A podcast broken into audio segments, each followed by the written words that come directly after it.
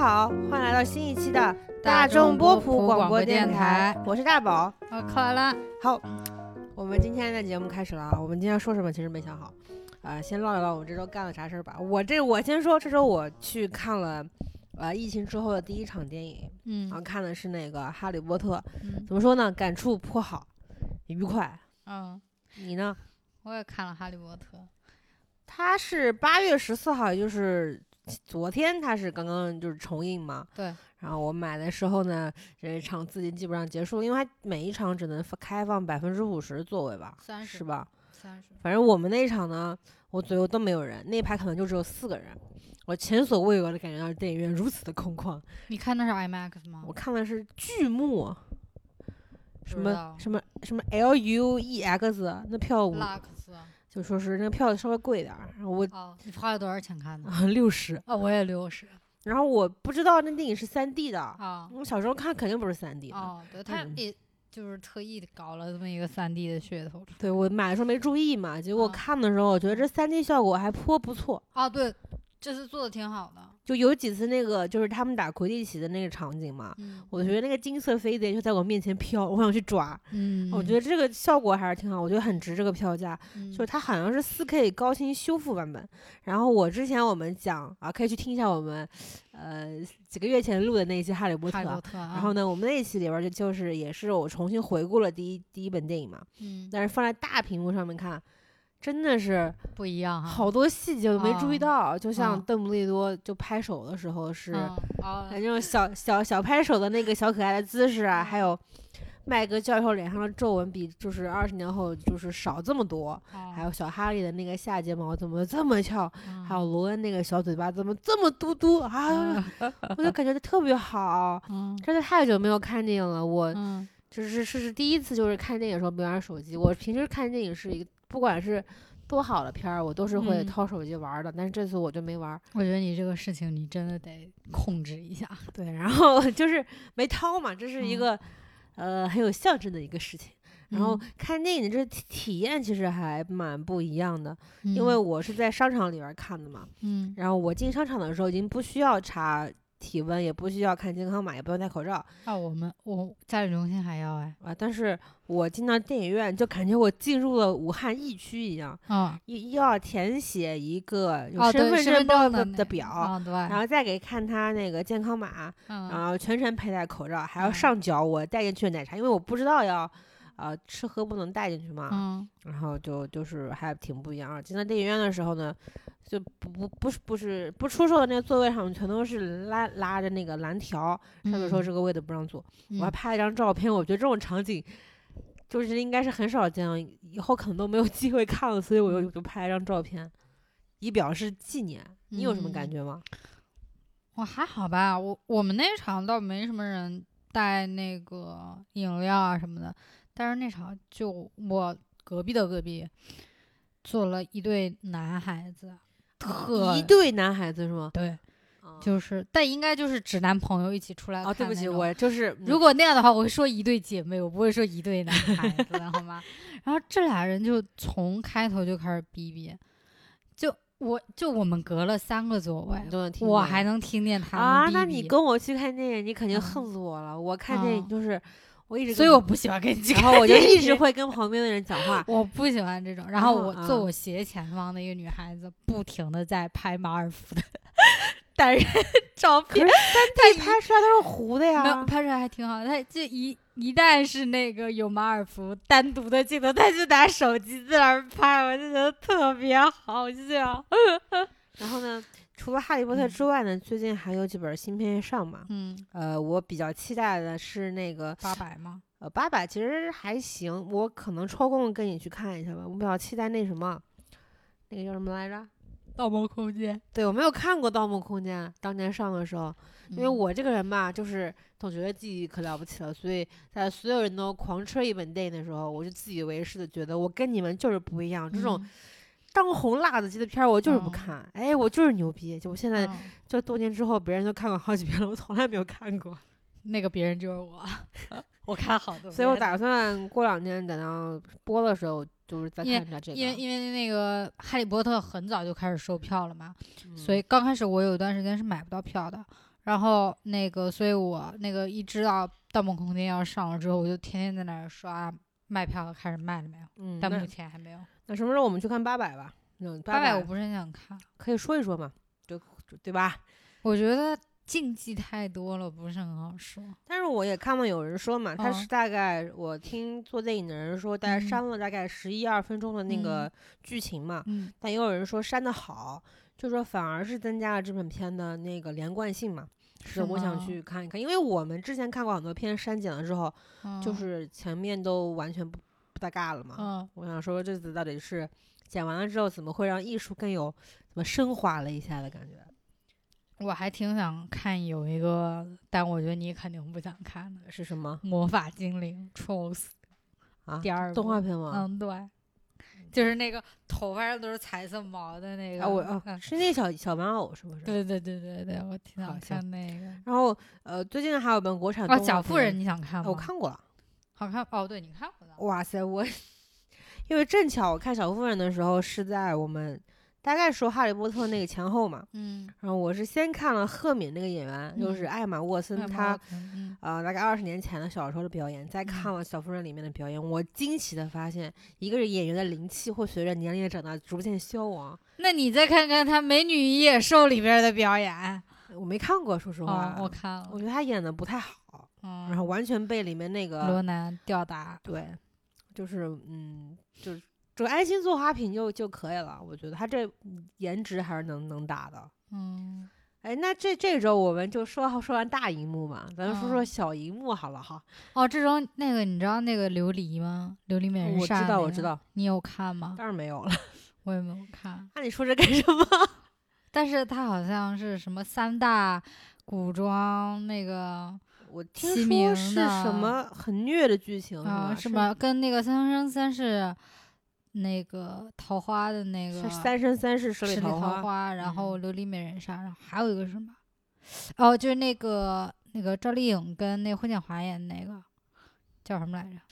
花千骨。哦，对对对，这三部好像是三个那个并列的一个什么东西。你知道我这种取向吧？不是，哎，嗯什么是取向？不是取向，我这种嗯兴趣其实对比嗯起就是一般啊，你知道吧？嗯嗯除非就是虐男主虐到吐血啊这种，嗯我才会稍微有点兴趣。啊啊，甜向的我都一般。然后最近还有一本片叫那个《以家人之名》哦，啊，就是我本来还挺有兴趣，因为我朋友一直说，哎呀，好甜呀，啊，家庭家庭的戏怎它是不么这么好是一个看啊就有那种国国剧的那种？嗯不是不是小离别那种。哦，他的编剧是之前宋茜跟宋威龙那本片儿《下一站幸福》哦里边那个编剧，你就知道这个取向是多么的狗血。所以我哦，本来还有点兴趣嘛，因为我想看这种就就家庭之间的那种亲情的表达，结果一看这编剧我就知道狗血就在所难免，就就放弃了。哦他讲的是一个重组家庭嘛，就是有一个女孩儿就谭松韵嘛，她跟着爸嗯爸可能是。就是重组家庭之后嘛，有两个哥嗯哥，就有两个哥哥不是他的亲有血缘的哥哥嘛，然后他们就一开始是有一段快乐的儿童是学生时光，嗯之后就是可能家庭就啊、因为种种关系就就解散了，就嗯分就分离了。嗯之后他跟宋威龙也饰演了大哥，还有一段感情戏。啊，拍的时候有一段著名的桥段，就是宋威嗯龙不是个儿很高吗？嗯，他抱着谭松韵那个妹妹，抵在树上狂亲，就嗯。这个桥段当时是非常出圈的，所以很多人非常期待这本剧。哼，哦，是我听起来是你喜欢的路线呢不是不是，我哦。不喜欢，因为我觉得我这个人就是这种剧，我是很看演员的。就宋威龙我不啊行。其实宋威龙，说实话，我那天跟我朋友哦讲嘛，我说虽然这颜颜真的不错，啊，但看起来就是没什么文化。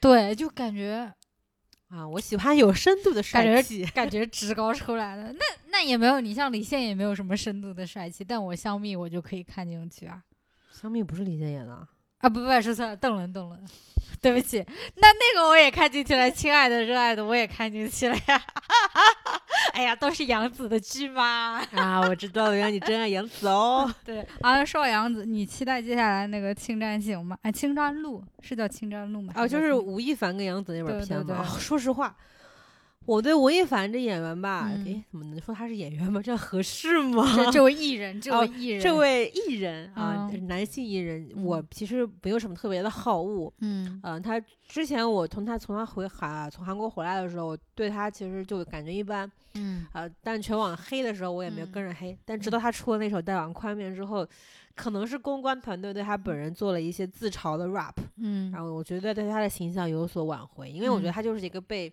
众多渣女欺骗的渣男，嗯，你知道吧？嗯？然后呢，但这本戏呢，我嗯本来不期待他的演技，但直嗯到他跟杨紫有这么就是翻天覆地、这么狗血的一个私翻的行为，我对嗯这本剧就期待是零，知道吧？嗯但我觉得会爆，我真的非常生气，因为我是我是属于呃杨紫的路人粉，跟那个这本书本身的书粉，因为这个书其实挺好看的。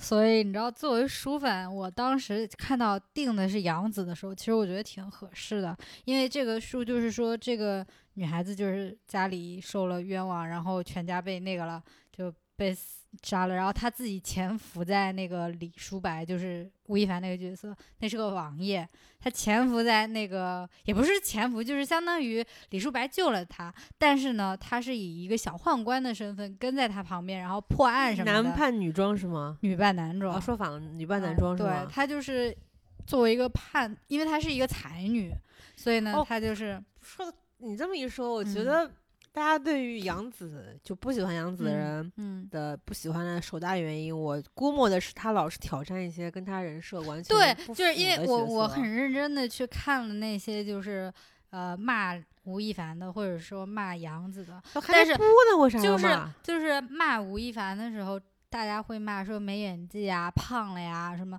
但是骂杨紫的时候，大家都非常统一的说杨紫丑，说她哦就是丑，然后老是挑那种第一大美 女，然后老说她是整容怪。其实我我觉得，就是因为我因为嗯，呃杨紫定位是演员嘛，但嗯吴亦凡的定位是偶像。对，那在我这边是有一个很明显的区别，就哦是演员不需要看脸，看演技就可以。包括杨紫之前演香蜜的时候，那个哭戏给我惊着了。嗯，对对对，在我心中，哪心中哪怕她整的飞起，我也嗯觉得她是个好演员。但是吴亦嗯凡不一样，嗯因为偶像是靠脸的，嗯你如果没有演技，我是会原谅你的。嗯，但是你变丑了，我就觉得你就不行，你知道吧？所以我就觉得，因为就是有时候就是有一些演员什么的，就演技的确还不错，但他的实际其实没有那么好嘛，就是那个所谓的就是剧的那个爆爆款程度啦、国民程度啦。但杨紫在这几方面做的的确也不错，就是大家。不会说杨紫的剧不好看，或者说她的演技不好，但你就一直是拿着一个所谓的外表这种东西去炒她，而且最主要的是蛮站不住脚的，说实话。就是，而且说实话，就是逛这些那个论坛的也好，发这些帖子，大部分都是女孩孩子嘛，对，然后我觉得你去攻击另外一个女孩子，而且是业务水平不错的女孩儿。，对的一个外貌，我觉得就是非常挺而且膈应的，而且就是在私番位这个期间嘛，嗯杨紫有有有很应该是被买了恶意的营销号码，就嗯疯狂说她腿粗，说她胖，哦说然后下哦面就有人说女明星这样子身材管理真的 OK 吗？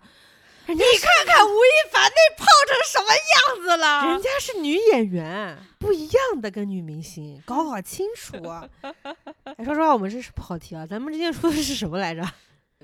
那个像吴亦凡，我想的昨天播的吧，昨天还是前天？新说唱是吧对，？新说唱播了。我知道，我知道。你之前有看过新说唱吗？嗯，没有，因为我们这次有约我们公司艺人去参加了，我就啊觉得我想看一下。你要看他他上一期那就是昨天播的那期，他上了吗？吴亦凡有啊，没有，我就说他我没看，我没看。哦哦哦，因为昨天播的是盖、吴亦凡跟张靓颖，没、哦，有张靓颖吗？对我们公司那个人是张靓颖选的。操，然后好像说那个朴宰范跟那个潘玮柏他们是网网网络就是选，不是现场选。朴宰范不是说不来吗？对，他在韩国录，就是嗯直播的那种形式，但是不不来那个现场，哦，是因为那个疫情的原因是吧？啊，嗯，所以呢，我没啦，没有，我就是想你你之前看过吗？没有看过呀，就一期都没有看过，就前面几集也没有看过。没有啊。嗯，因为这季回回回那个回锅肉也特别多。第几季第三季了是吧？才第三季，天，就啊很多回锅肉，然后然后哈人就这么点儿人吗？应该说国内哈人，但是因为有很多类似的节目呀，B 站不是也搞了一个对，也吗？也主要是因为这这一次这个夏天三档节目啊，那个芒果一档，B 站一档，然后这芒果那个基本上就只有一个组合，叫做魔动闪吧，魔动圈闪吧出圈圈了，别人都没听说。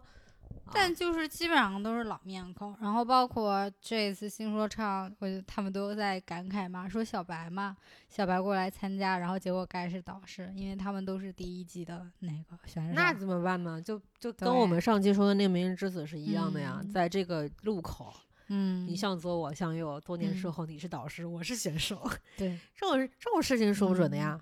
然后又因为那个加了朴宰范吧，就你我发给你那个 cipher 你看了吗？没有，哦，就反正因为朴宰范他其实朴宰范我他其实很很欧美啊。他是美国人，哦，他其实不算不算特别，嗯，不能说没有实力，他实力其实是一般，但是他号称什么呢？韩国就是这种嘻哈圈的刘备，他非常会选选人是吧对他旗下的所有艺人都非常厉害。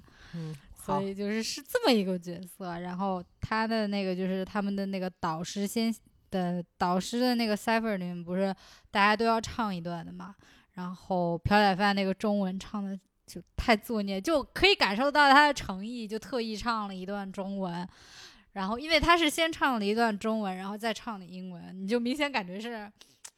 你觉得两个人唱的一样，语言嘛，这没对办法了。对对对对，所以呢，就然后好像，但是那个那个 cipher 里面最出圈的是张靓颖，哦你说 cipher 是那宣传片啊？，对对对，张靓颖这里面唱的什么来着？什么？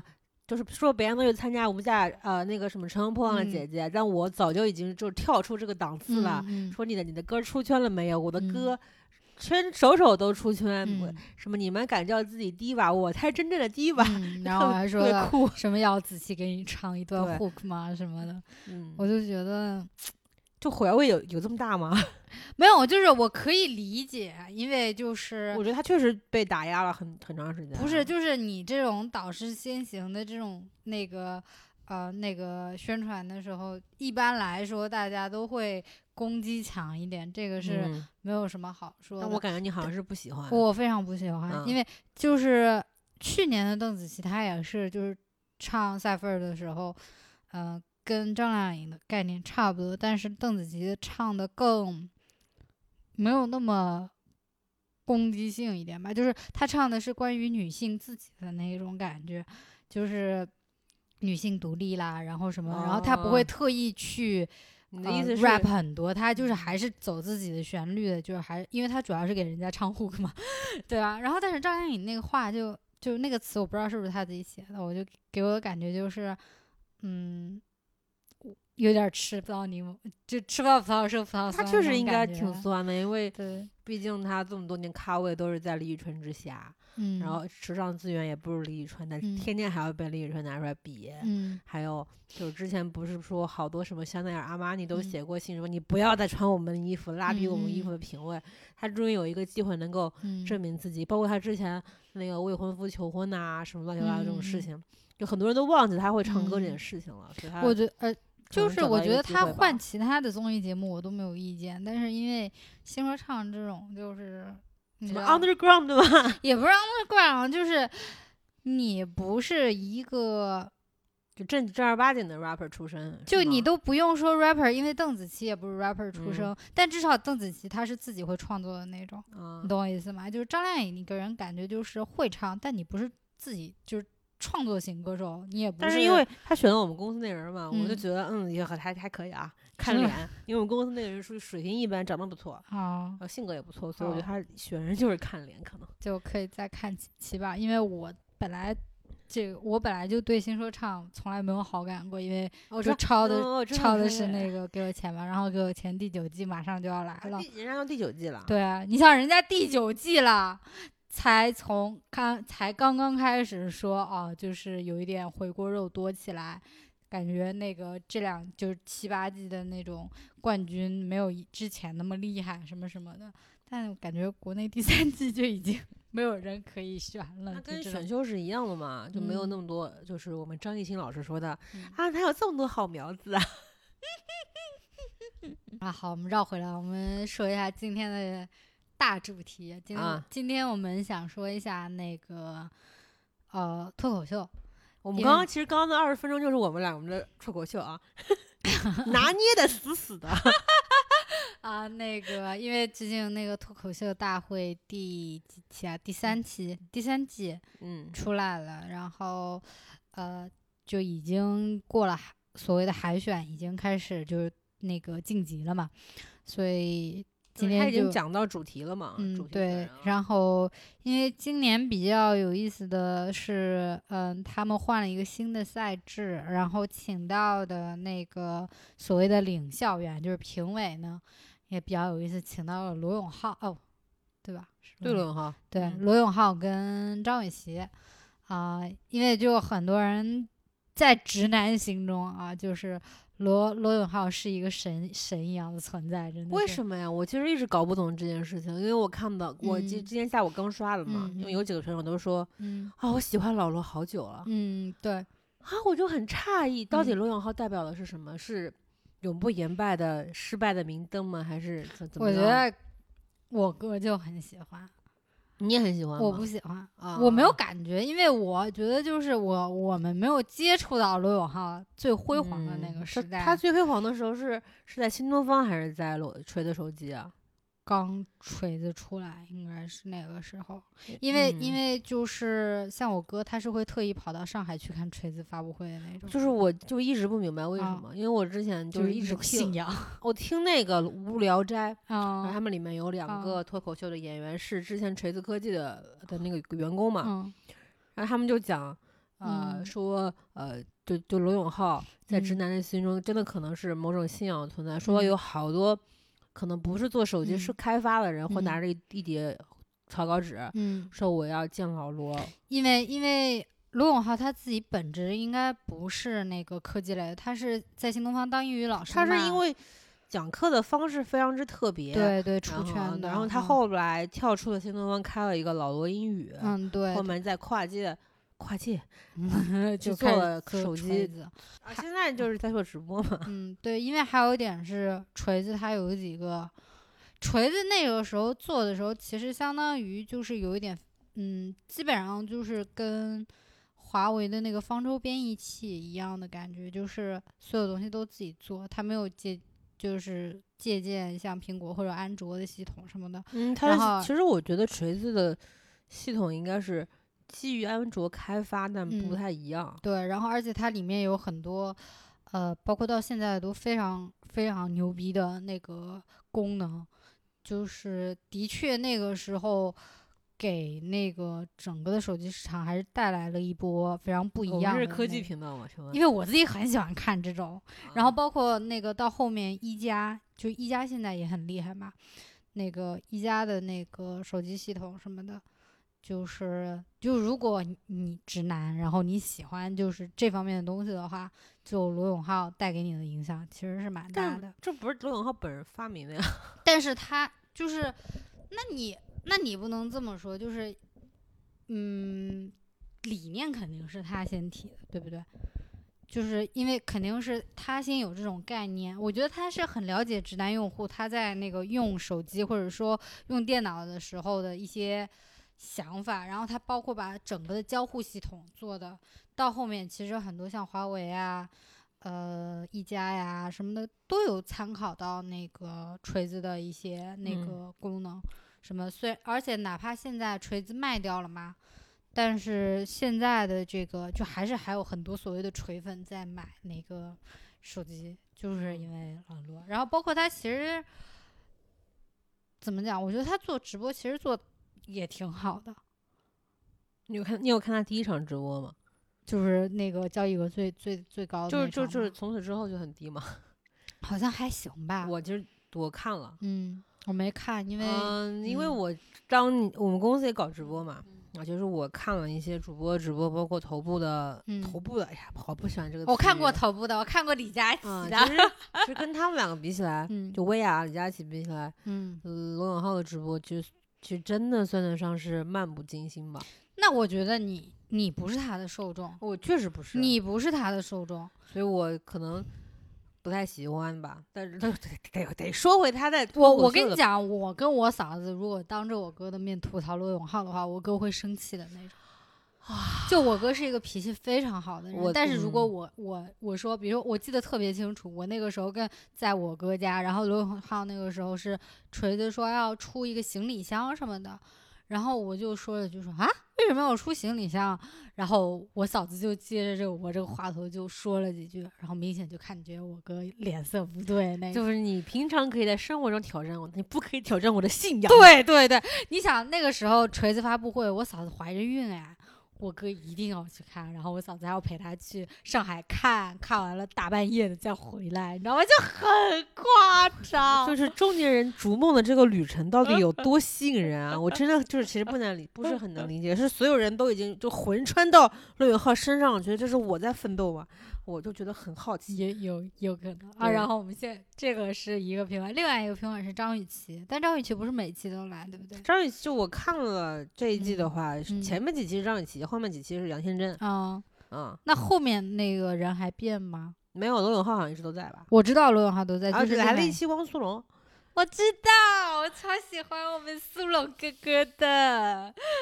我不知道是东北人天生有梗还是怎么着，我觉得汪苏泷整一个状态特别特别特别棒。汪汪苏泷他每一期都很棒，他包括上一季的那个脱呃脱口秀大会，啊、然后包括之前去吐槽大会，他都非常。我觉得他很厉害，接梗就很也很快，对，情非常商也很高的感觉。嗯不知道是不是因为是什么娱乐圈老油条的感觉，然后就是两个女明星嘛。嗯哎，杨天真现在算女明星吗？算算算算算，啊，就是张雨绮，其实我觉得吧，她嗯真的属于很聪明的一个女的。张张雨绮啊，对，嗯就她知道这长得好看，但是她嗯从来，就她也说自己说是一定要站在 C 位啊或者怎么着，但是她平时为人处事，我都觉得不像大家说的那样，嗯嗯，好像是美人无脑的那种、嗯那种状态。嗯啊，包括杨天真，杨天真，我觉得，呃，虽然他说他自己是全中国最厉害的经纪人，嗯嗯，但我觉得他业务水平就是就只能是那样吧。但是他嗯说话真的他很有一套，套路是吧？就说话真的很有一哦套。他说，嗯他就包括一些选手，他觉得可能不太适合做脱口秀，他就嗯说，就说还挺直的。他说你有没有考虑过要做脱口秀编剧啊？嗯就像我，嗯啊、怎么在做做什么经纪人的时候，到达了职嗯业顶顶峰，嗯我觉得我可能不会再有突破了，我就转行去做大码女装。然后他就跟那些选手说：“你要不不要一直就不要在一棵树上挂死的那种感觉。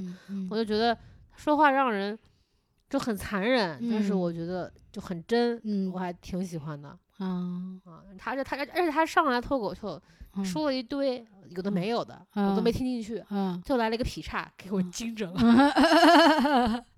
好吧啊，然后还有一个评委就是我们的李诞啊，那个是哦，他是评委，对，他是评委，就，哎，我们蛋总就这几年眼看着就越来越商商业化、商人化，感觉很精明的感觉。但是只要一开口说段子，就感觉还是还是可以，还是令人服嗯气的哈。我我说一下嗯我对李诞的感觉，嗯，我就见过他一次嘛。哦，真的啊、啊，之嗯前什么节目啊？我们去追星的时候，对啊，不一不小心就暴露了，我 就看到李诞本人，我觉得很啊随和。啊，就是比如说我朋友蛮喜欢李嗯诞的嘛，他就很远远的喊说蛋总，然嗯后然后李诞在远远的挥了挥手，就是还嗯挺，我觉得很平易近人的一个人。虽然我不觉得他有什么 可以摆的架子，嗯嗯，说说他的那个，你刚不是说他这几年越来越商业了嘛？其实嗯他是我一个，呃，一个做内容出身的人，但是我觉得他变商业化之后，我不讨厌的一个人。嗯，我觉得很嗯很奇怪吧，因为很多人，比如说做，特别是做内容出身的嘛，比如比如郭敬明吧，郭敬明啊，等会儿郭敬明是算做内容出商业化我也不讨厌啊，就是嗯很多就是写写新媒体号的人，就是嗯。一旦开始，比如说带货卖货，或者说是帮别人卖课程什么的，下嗯面留言一水都会是说你变了。嗯。啊，你不再是曾曾经我那个关注的那个少年啦。他李诞确实不一样啊，他不管是因为我觉得最大原因不讨厌他的原因，是因为勇于自嘲。就经常说这嗯。个节目居然还有还有第三季，不管是脱口秀大会也好，还是吐槽大会也好，嗯。总是在说这些很很丧逼的话，然后嗯。还说什么哎呀效果，嗯公司不是之前又出了池子的事情，嗯，还有卡姆的事情，嗯，他说在风雨飘摇中，这公司居然还没有倒闭，但是我觉得他很会避重就轻，他其实完全没有提池子的事儿。他没提，对，他只是把卡姆那个事情啊，化作了一个梗在开场嗯的里面，就是轻飘飘的就说过去了，嗯效效果非常好，嗯我觉得很聪明。嗯嗯，对他包括虽然他写书就是不咋样嘛，但嗯是还会有出版社为他买单。嗯我觉得跟他这个人嗯真是完全就分不开，我觉得很嗯厉害。嗯，我本来真的不喜欢他，因为我觉得这么丑哎，说说那个笑话也就一般性，为什么这么多人喜欢？现在我觉得啊，确实是我曾经不了解，嗯，而且之后觉得这个人确实还不错。我再说一下选手吧，因为我对脱口秀其实不是那么了解嘛，因为我之前就嗯很早之前看的是那个今晚八零后，啊，那时候是王自健，然后我印象里应该是李诞也是那个节目的编剧是吧？对对对，然后还出斯，文、程璐、呃池子、建国都是。嗯，其实今晚八零后我印象不深了，因为好多年之前了嘛。嗯但是我就记得 王建国不是王建国哦，但是我就记得王自健总是 Q 自己被老婆打，啊哪知道多年之后 他居然说的是事实，哎不是说艺术来源于生活就高于生活吗？他这个好像是反过来的，被打的这么严重吗？我很惊讶。啊然后一他节目里面一直说王王建国是谁嘛？我说王建国是个胖子，怎么样的？结果多年之后再看到王建国本人嗯？嗯，啊，居然真的是个巨人。那我跟你讲，王建国，王建国他不姓王，啊但池子姓王。哎池子就是我觉得他啊讲的还挺好笑。那他啊之后是不是再也不能在脱口秀里面出现了呀？他只是不能在他们就是效果效出品果的出现是吧？对哦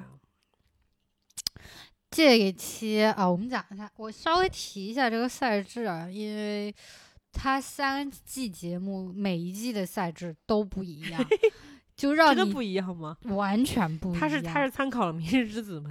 赛事就是靠你猜。就每一季的那个赛制都不一样，都很让人困惑。因为第一季所谓的脱口秀大会出来的时候，没有一个非常相对的所谓的晋级这个概念。刚开始是就是李诞跟池子就作为两个队长，然后自己跳一帮人，哦，然后地位这么高啊？对啊，然后那个就是每然后每每一队里面就是。各出来一个人一 v 一这样子，然后前面也没有所谓的晋级啊什么的，然后到后边几期突然就开始搞晋级这种，他第一季就已经搞晋级了吗？还是说第二季开始啊？第一季搞的晋级，但是是第一季最后几期了开始搞晋级，然后最后是庞博，不知道为什么莫名其妙就赢了哎，庞博，我其实脚打吴亦凡，你觉得好笑吗？我就问你好笑吗？我是我其实看过就看过他两场，嗯，我还看过他在那个七八七八说里边的表现，嗯嗯，没 get 到。我我庞博基本上都看了吧，我觉得他非常不好笑，就我觉得笑点是一个还蛮怎么私人的东西吧，但是啊很多人都觉得你不好笑的话，你就真的是不好笑。他，我觉得他的所有的观点也好，他的呃表演方式也好，都太正经了，就不是那种正经人，就很正统，正统，嗯，就给人的感觉没有印象点。哦，其实我唯一的印象点就是叫大家吴亦凡，这个标签也不知道谁给起的。其实我觉得正统跟好笑是没有特别大的关系的，因为我其实听相声听的比较多嘛，嗯，然后相声里边就是比如说德云社嘛，嗯德云社像像呃小岳岳呀，或者说是烧饼，他们都属于不是特嗯别正派的那种嗯小小相声嘛，嗯但是他们里面有一个叫一个姓李的大哥，嗯是他们的大师哥嘛，然后嗯他就是说这种传统的段子，嗯，呃，但我觉得也效果不错。不是我的意思，就是说，嗯，怎么讲？他就是属于那种他既不接地气，但也嗯他拔的也不够高，嗯，你知道吗？就非常中庸，就这种脱口秀是需要就是观点输出的吗？可以观点输出，也可以纯搞笑，但是我觉得他两个都做不到。就是不上不下呗。对，嗯，反正我其实嗯从来没有 get 到他的笑点，嗯拿过冠军。因为他嗯第二季我看到他的排名是第五名，嗯我觉得这很能说明一件事情了吧？嗯，然后第二季的赛制就是跟这一季其实有点像，但又有点不像。他会先在每一季，呃，每一期录之前，先有一个所谓的小海选，比如说他这一期给你一个主题，然后你们这些编剧如果想写这个主题的话就写，写完了之后呢，他们会先先走一次线下的。就所有人上去讲同一个主题，然后他们写的这些人，就是编剧里面自己投票，投出前几，然后我觉得跟观众没什么关系。对，那前几再去参加现场录制，然后再观众投，是这样子的一个。然后他们是有所谓的积分线，上线下联动是吧？对，就所谓的线呃积分，就比如说你这一期拿了前三啊，第一名积哦三十分，第二名积二十分，等等等 F 一那个分站赛。对，然后这样子积了几期分之后，然后再开始所谓的半决赛、嗯决赛这样子的。然后到了我们最新的就是第三季，它就变成直接现场先那个五十个人直接砍一半。嗯，这个，但就当然他们首先之前还是有一个所谓的网络海选嘛，就是大海选，选了五十个人，然后到现场录制第一场就是五十减二十五五十进二十五吗？啊，对，所以就是这么一个嗯赛制。他他是五十进二十五，然后后面因为他就多多加了五个人进去，就五十进嗯三十、嗯然后三十个人又分成三组讲不同的嗯主题，嗯然后每一组再取前六，嗯，就是。进就是三十进十八吧，嗯哇，好嗯快啊！他们这个，嗯，对，然后就我觉得赛制还可以吧，就没有特别不合理，但是我觉得他们也是真的没有办法了，因为我觉得这是一个很实验性的节目，他们 这赛制都是现编的，然后看哪个效果好。主要是我觉得他们今年应该是有一点没有办法了，就是他必须保证这种紧迫感，不然的话真的没人看了是吗？对，一个是没人看，而而且因为他们线下做不了。他嗯只能靠这个，不然的话，像之前他可以靠，比如说你线上录制的时候，大家喜欢某几个选手，然后选手可以通过线下去再挣钱。但你现在因为疫情的关系，你线下开不了，那你就只能靠线上。然后，而且因为他每次的播出的点都是暑期嘛，那就是综艺节目特别多的时候，你本来就很难争，然后再加上。因为他们吐槽大会也好，脱口秀大会也好，都是属于一个体系的，所以大家都是当做一个东西在看的。就前几期的那个吐吐槽大会，就明显已经很难看了。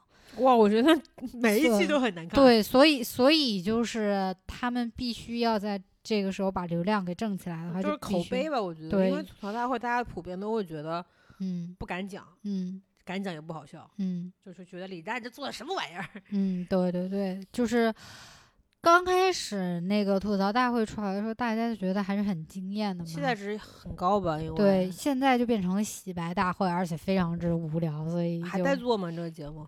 接下来应该还有，但是之前是第四季了吧，还是第三季啊？去的人都是牌儿也不大，然后而且嗯最重要的有一点是什么？就是有一些真的敢讲的事后都给删掉了。哇，我真的很想吐槽，就是嗯、这个删减的事情嘛。包括我最最近看那个我恶补的那个吐槽大会第三季嘛，嗯，太平天国都不想说，嗯，一些脏话全那蔡部逼掉徐坤也不让说。这三个字儿都不能说对，蔡徐坤他是也是跟太平天国，太平天国他字幕打的是太平插国，国然后那个呃蔡徐坤那里打的是蔡，然后空格坤，然后哦直接那个、他蔡徐呃坤说的张博、张博洋说那个蔡徐坤的时候直接给毙掉的，是是咋了？这是侵犯版权吗？不是就是。不知道为什么，像那个他们吐槽大会第一季的时候，他们请了那个陈欧嘛，就是哎，他是什么公司的？聚美优品啊，对，聚美优品的一个老板，然后结果陈欧那个爽约了嘛，然后李诞那一期就吐槽的陈欧嘛，然后到后面就全部给毙掉了，然后而且就好像找不到了那，嗯我就，就是其实然后还有像那个吐槽嗯大会的时候，就汪海平，是叫汪海平吗？还是汪什么？就那个编剧跟林哦，汪海林，他那一段其实说的挺好的，全部就下架掉了，删掉了。我能够理解你可能吐槽的时候会涉及别人，别人觉得你是诽谤嗯或者怎么着，嗯你把这些东西删掉。但是我前两天看蔡徐坤的歌词儿都不让写，哦，对对对对，那个那个也全部改掉，啊，包括乐嗯队的夏天哪一个乐队的歌儿，全部歌词改掉，嗯中文就就意义是什么呀？我嗯从来不觉得，就语言这个东西就是说给你听的嘛，你这。啊，中文已经不能做到词，就是词和意能够直嗯接表达了，嗯这到底在就是可能像自我阉割一样，我嗯真的很嗯讨厌这个事情。嗯，所以我觉得就是这个也是我非常不看好，就是所谓国内脱口秀的这么一个，看好？你说 买它股票吗？就我很不看好这个市场这个前景，因为，嗯，我觉得线下可以啊，但是线上的话，可能就是因为审查线下你没有这，个文化，你这个文化积淀不够，因为你嗯他们现在的策略就是通过线上让人感兴趣之后，对，然后去线下看，但问题是你线下他做不起来，他没有这种文化底我不是知道吗？我不是前段之前我写公众号的时候，有一个就是杭州做那个脱口秀的人来找嗯我，就说可不可以帮他们写一篇嘛，他们请我嗯去看。嗯哇，真的卖票卖的好辛苦哦，嗯就是每次就是就是演演演出完之后嘛，就要就要嗯就是感觉要恳求下面人加入他们的群，说这个嗯群里面会出现他们的呃购票信息，嗯，还说他们每一场，他们有些人会去替皮，应该都不是全职的脱口秀演员嘛，他们就会自费掏腰包请他的同事或者说一起踢球的朋友过来看，就给他们撑场面，就嗯做的很辛苦。然后再加上今年疫情一来，就线下不嗯是做不了吗？好了，回去上班去了。因为我觉得很重要一个原因是，脱口秀就是像国外那种比较，就不是说那么大型的，就是我们现在所谓的这种线下脱口秀俱乐部这种，他们一般就是在酒吧里做的，酒吧里做比较多。但是国内一般酒吧，你要么就是去蹦迪的，要么就是就所谓的清吧的话，嗯，你是就是听音乐啊什么就高档一点，就是找场地其实也还挺难的。我就是上次去看的那个不是在酒吧，啊也不是在 live house，嗯在一个青旅的会议室，太可怜了，我真是觉得太惨了。哎呀，嗯对，然后他们嗯就是请过来帮他们拍照的人，还是大学大学。就是对，就是他们会有一个开放麦嘛，他们是嗯大学生的艺术艺嗯术团，然后嗯他们平时过去唱开放，去讲开放麦的时候，过来嗯说你们帮我过来拍张照片嘛，嗯就是嗯什么都没有，就是一穷二白的过来，就是就可能是就是凭着热情过来讲。他说他那个那个呃这个脱口秀俱乐部的那个创始人嘛，他说嗯他平时是在上海上班的，嗯上然后他要得在杭州做这个脱口秀嘛，他嗯就是往两个城市之间来回坐高铁跑。嗯。我觉得。说梦想这么辛苦，真的有就是一定要坚持吗？我觉得太苦了，突然沉重了啊！也没有，因为我其实我自己蛮喜欢看脱口秀的，就是我经常会下那种比较厉害的脱口秀那种呃演员的那个单场的那种专场的那个那种一一个多小时、两个多小时那种讲的那种呃视频看吧。我是觉得脱口秀这种东西吧，国内的人讲不好的一个很重要的原因是太容易被冒犯了。因为我觉得可是喜剧不就是冒犯的事情吗？，对，因为我觉得脱口秀很多时候是很容易被曲解。对，然后呢，那个他就是靠冒犯你，在你的这个底线上来回反复啊，横跳啊，横跳来展现这种这种所谓的喜剧效果。但是国内就真的，因因为、因为嗯首先你得承认的是，看脱口秀的这帮人，他不会是老人，就是他的年纪整个会比较轻嘛。但是嗯年纪轻的人更容易被冒犯到，特别是我觉得特别是网络上的零零后，好吧，对年纪轻的人很容易被冒犯到。然后，而且我觉得其实脱口秀传到国内以后，我觉得他对听众的要求其实蛮高的，门除槛是吧？对，除了一个就是你不容易被冒犯以外，就是另外一个就是你对，就是你自己的这个怎么讲？嗯，我不想说学历，就是你应该是一个就是怎么讲所谓的中产阶级的这么一个人，你知道吧？他就是在国，尤其是在国内的受众，因为脱口脱口秀他们很多所谓的技巧都是国外来的嘛。那你这个时候，就包括你看这次参选的很多人，他都是有留学背景的。你懂我的嗯你懂我的意思吗就是，所以就是，如果你是一个，就是我能想象到的脱口秀的，大部分听众要么就是有留学背景的，要么就是有一个比较高知的背景的，然后嗯你的工作是比较体面的，但是这么一群人，脱口秀本质是为了逗人笑嘛，那逗人笑这嗯个事情，就有应该是不分阶级，就有必要分出三六九等嗯吗？就是没有，但是因为就是还是这句话，因为那个呃，首先你在那个听的时候，你得懂那个讲的人的段子，对不对？但是你看，你可以看到的是，大部分讲的人他自己是有这种背景的。然后呢，包括他们用到的所谓的很多的技巧是国外来的，那你这个时候，如果你自己没有所谓的一定的教育程度的话，你很难去听懂。但是我不一定啊，因为嗯我觉得好笑的东西就是你不管有没有听懂吧，我就嗯觉得就是好笑，确实就是会笑啊。嗯，我不不觉得。嗯，就是每就是很多人就因为我当时会就很简单，一个外国人就是一个比较，就是讲这么讲，一个来过国内工作过一段时间，或者说他是来国内留学的人，你带他去听相声，你的笑点跟他的笑点会完全一致吗？不会的呀，诶对不对？就在、嗯在国内，相声是一个比较接非常接地气的这么一个喜剧形式，对不对？但是你让一个外国人来听，他是有门槛的吧，对不对？可是你跟他讲包袱这个东西，他都不一定懂什么叫做包袱。这个就是我觉得为什么我觉得就是在国内听脱口秀，它是有门槛的，你懂我的嗯意思吗？但是我觉得门槛不一定要成为你自己的怎么说偶像包袱还是搞笑包袱吧。有因为我看了这些演员嘛，他们嗯讲的笑话，嗯有的时候我真的觉得特别是尴尬。的，这尴尬不是在于我文化水平没你高或者怎么着，我嗯就觉得确实是不好笑啊。我因为我印象比较深刻的是一个嗯人，他讲讲那个梗叫什么，嗯我就是要。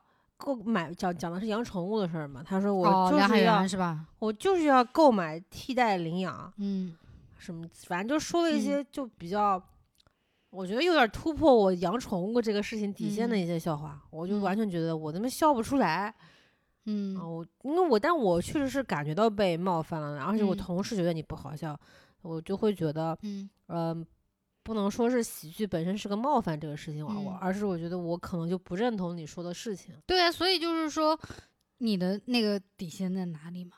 就是我觉得我我不喜欢，对，但是你不是我的意思，就是说，呃，那是那个人讲的不好，因为梁海源他讲的就是不好笑，对他就是那个杨先生说，你要不去做编剧吧，你不要来他本来就是编剧。对，然后然后因为因为梁海源他他给吐槽大会写过很多段子，其实写的不错的，但是他因为他自己表演不行，对然后那杨，啊然后然后杨先杨先生这么说他嘛，嗯然后他就说，那我编剧水平已经到了顶峰了，那我想嗯转个赛道试试看做表演。嗯 这句话我有被笑到，其实我刚刚想到哈，嗯我咱们为什么会觉得呃脱口秀这个事情有门槛或者怎么着？嗯其实这个感觉的话很像李丹就评价有一个女生，那个女嗯。生就是应该是海选的最后一个，好。她就说就反复强调自己是上海的，哦，是诺拉是吧？对，然后说自己会很多国国语言啊，嗯。日语、英文怎么着，然后还用英文说段子，怎么他说嗯。什么自己口语很好。嗯。然后李丹就说，有的时候搞喜剧不要给人这么大的压迫感嗯嗯啊。我其实就会觉得，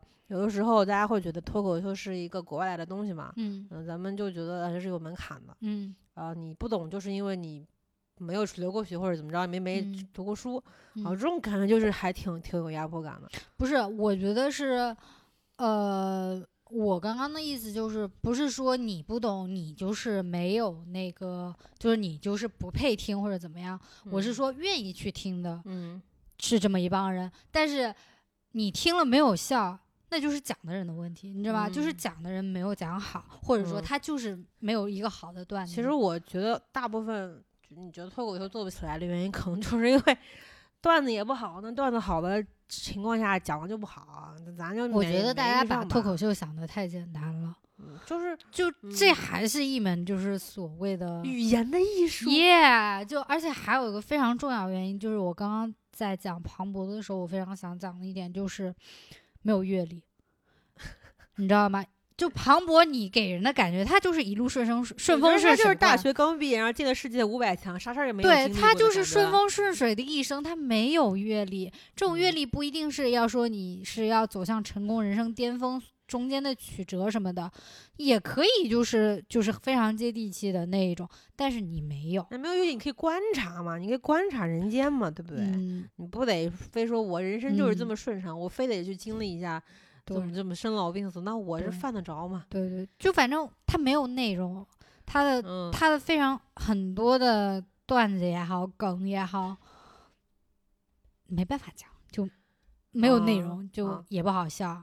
就因为我觉得吧，哪怕是就只是观察，你从你的观察中提炼出一个好的段子来，其实是非常难的一件事情。因为像其他的艺术方式嘛，嗯嗯，我先不说相声吧，嗯我咱就说什么杂技啊、舞蹈啊怎么着的，人都是借助了其他的嗯表现方式，像嗯脱口秀，你就是一个人站舞台上一个麦，嗯就这么简单的方式，你得用嗯非常非常庞大的一个艺术的东西嗯给你砸晕，你才会嗯觉得表嗯演的不错。嗯，而且很多时候你还得输出价值观。